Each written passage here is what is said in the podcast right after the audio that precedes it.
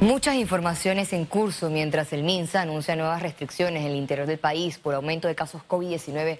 La polémica de la vacunación en la Asamblea llegó a su cumbre con la justificación del mismo mandatario. Esto y más en nuestra emisión. Y precisamente comenzamos con estas declaraciones del presidente Laurentino Cortizo. Defendió la inoculación en el hemiciclo a pesar de los cuestionamientos por alterar el propio cronograma de inmunización. En su recorrido por el estadio Rommel Fernández, el mandatario justificó la aplicación de dosis contra la COVID-19 a diputados que pasaron por encima de los pacientes con enfermedades crónicas. Mientras nosotros podamos ir avanzando en la planificación, vamos agregando diferentes grupos. Corte Suprema, iniciando con el Tribunal Electoral, el MIBUS en proceso, Ministerio Público, y asamblea. Para Cortizo, la vacunación no fue clandestina, debido a que el órgano legislativo es esencial. La asamblea, el trabajo de comisiones de trabajo, por ejemplo, presupuesto, donde personal, donde requiere el Estado, el gobierno requiere, por ejemplo, traslado de partidas nosotros tenemos que hacer trabajo de partida toda la semana. Entonces, por eso es que también es importante. Donde sí mostró su desaprobación fue en el secretismo de la Asamblea. Ese sí es el tema. El por qué cerraron puertas. No han tenido por qué cerrar puertas. En cuanto a la destitución del director de la Policía Nacional, Gabriel Medina, evitó revelar los motivos. El director fue removido porque es una potestad que tengo como, como presidente de la República. Eh, cumplió la misión que tenía que cumplir y decidí por, como presidente eh, cambiar. Por las irregularidades en el pago del gordito del Zodiaco, Cortizo confirmó que por ahora no separará del cargo a la directora de la Lotería Nacional, Gloriela del Río. Que en Estado de Derecho la presunción de inocencia al debido proceso es sumamente importante. Para que exista una destitución en la lotería, el gobernante afirmó que primero esperará un informe del Ministerio Público y de la Contraloría para tomar una decisión. El presidente Laurentino Cortizo también descartó el llamado a sesiones extraordinarias en la Asamblea Nacional para las próximas semanas. Félix Antonio Chávez, Econius. Empresarios y otros sectores solicitaron investigación justicia, además de modernización de la Lotería Nacional tras escándalo por gordito del Zodíaco. Tras el escándalo de supuesta corrupción en la Lotería Nacional de Beneficencia, la Junta Directiva de la institución se reunió de forma virtual para cuestionar a la directora Gloriela del Río. Este encuentro dejó insatisfacción luego de que en un comunicado y tweets del director de ingresos, Publio de Gracia, no concluyeran sanciones ni destituciones, sino solo colaborar con investigaciones. Con suficientes elementos sobre la mesa, distintos sectores esperan que el Ministerio Público inicie una investigación profunda de la institución. Él conoce perfectamente cómo montar una operación y entrar a la lotería y descubrir la verdad, porque tiene experiencia por un fiscal operativo que ha investigado drogas y tiene buena comunicación con la policía y con los estamentos de seguridad. Así que este es el momento de caer en la lotería y de verdad encontrar la verdad de todo lo que allí está pasando. Y si hubo un delito, que se dé la certeza del castigo que se requiere. Aquí en Panamá nosotros tenemos que ya, como sociedad, exigir rendición de cuentas de nuestros funcionarios públicos. Y aquel funcionario público que haya cometido un delito tiene que ser procesado. Incluso proponen modernizar la ley que rige la lotería que se tiene que revisar el marco jurídico de la lotería, se tiene que revisar la institucionalidad, y, pero esto tiene que venir acompañado con la modernización y que no se haga una ley simplemente para poder evitar que se den actos como el que se está señalando en este momento y tiene que ser investigado, sino que realmente se revise la ley de manera completa, integral y que incluya todos los elementos que le he mencionado. Ciara Morris, Econews. Cambiamos de tema ya que el Ministerio Público de Guatemala notificó este martes la formal extradición de Luis Enrique Martinelli a los Estados Unidos. Al hijo del expresidente Martinelli se le investiga por su presunta participación en un esquema de sobornos masivos y lavado de dinero proveniente de la constructora brasileña Odebrecht.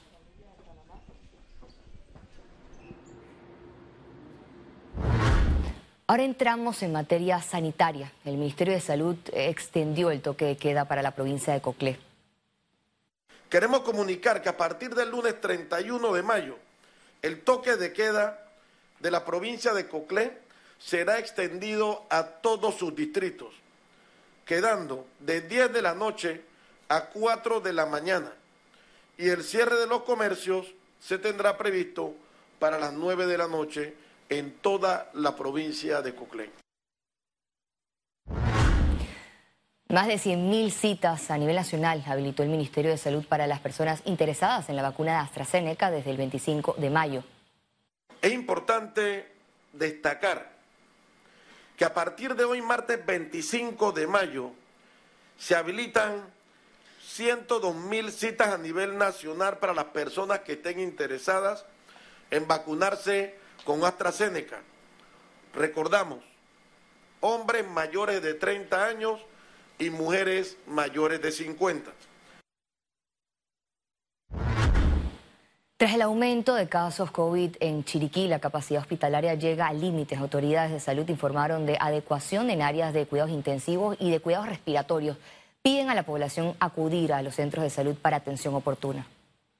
Aquellas personas de riesgo, porque no solamente son los adultos eh, eh, de mayores de 60 años, son las personas que tienen alguna comorbilidad como diabetes, hipertensión, eh, problemas de obesidad, mórbida, etcétera, estas personas son personas de riesgo que hay que manejarlo de manera preventiva. Entonces, eh, tenemos, tenemos esa, esa observación para la población porque ellos tienen que saber que independientemente de que tengan menos de 60 años, están expuestos y es lo que ha estado pasando.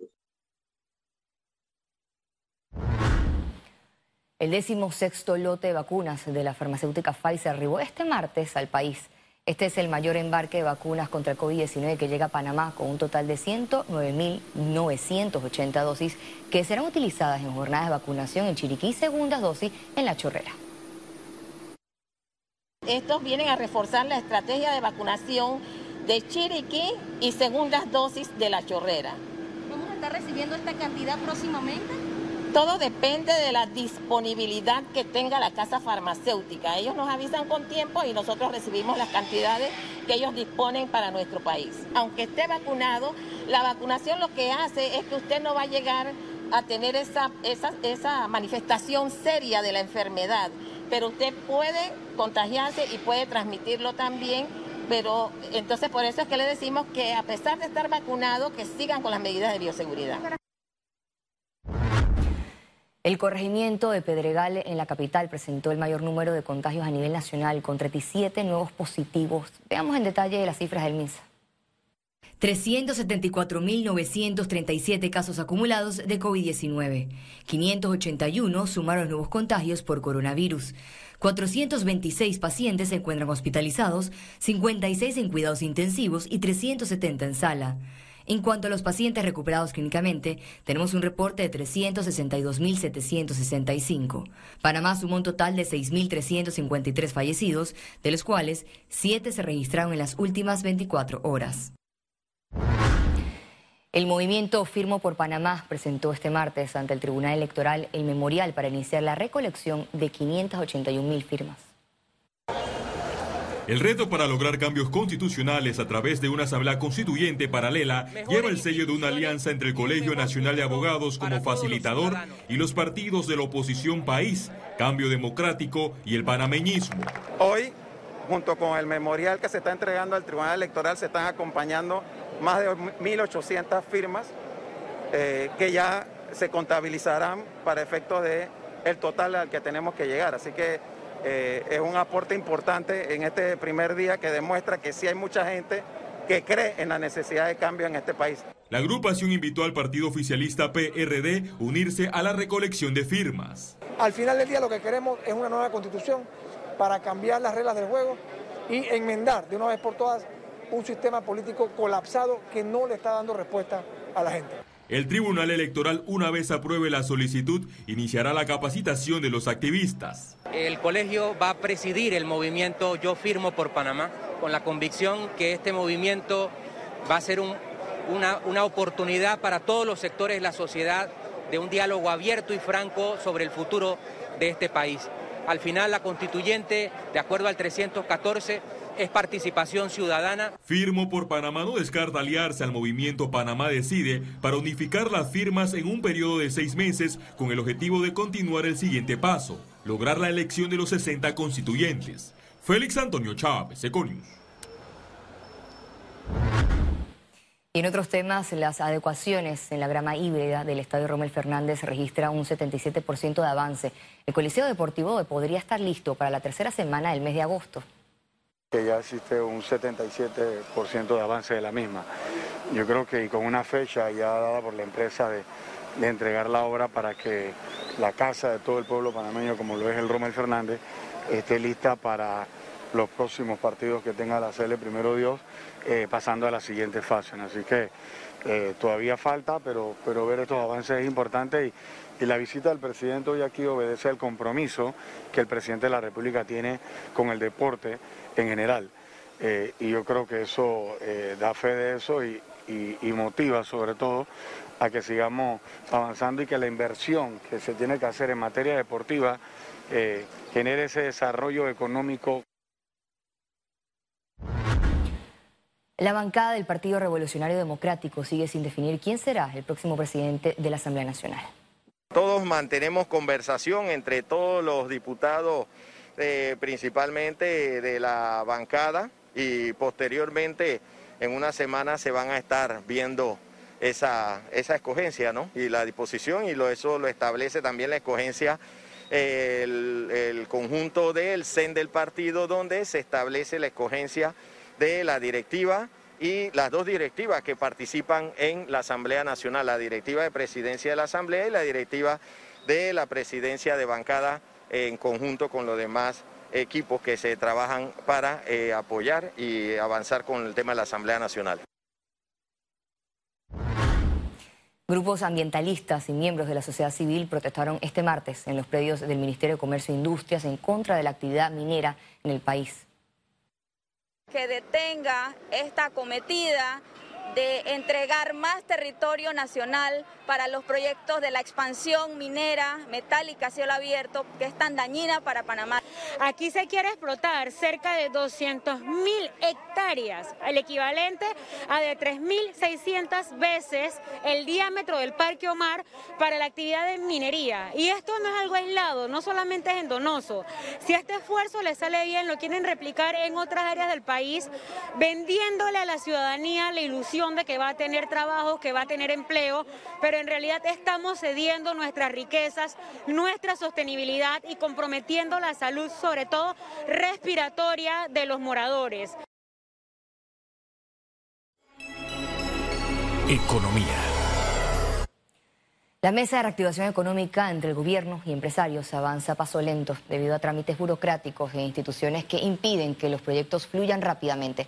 Así señaló la presidenta de Elisa Suárez, en el programa Radiografía sí debemos pensar en que en un corto plazo vamos a poder ver eh, respuestas en algunas de las, de las propuestas que tenemos, pero estamos en este momento básicamente trabajando para lograrlo. No puede ser tan fácil como con una varita mágica hacer las cosas y ya. Estamos bien encaminados. Ahora, dependerá mucho del interés que tengan los propios funcionarios de resolver los problemas que estamos presentando para poder hacerlo posible. Quédese con nosotros, ya volvemos.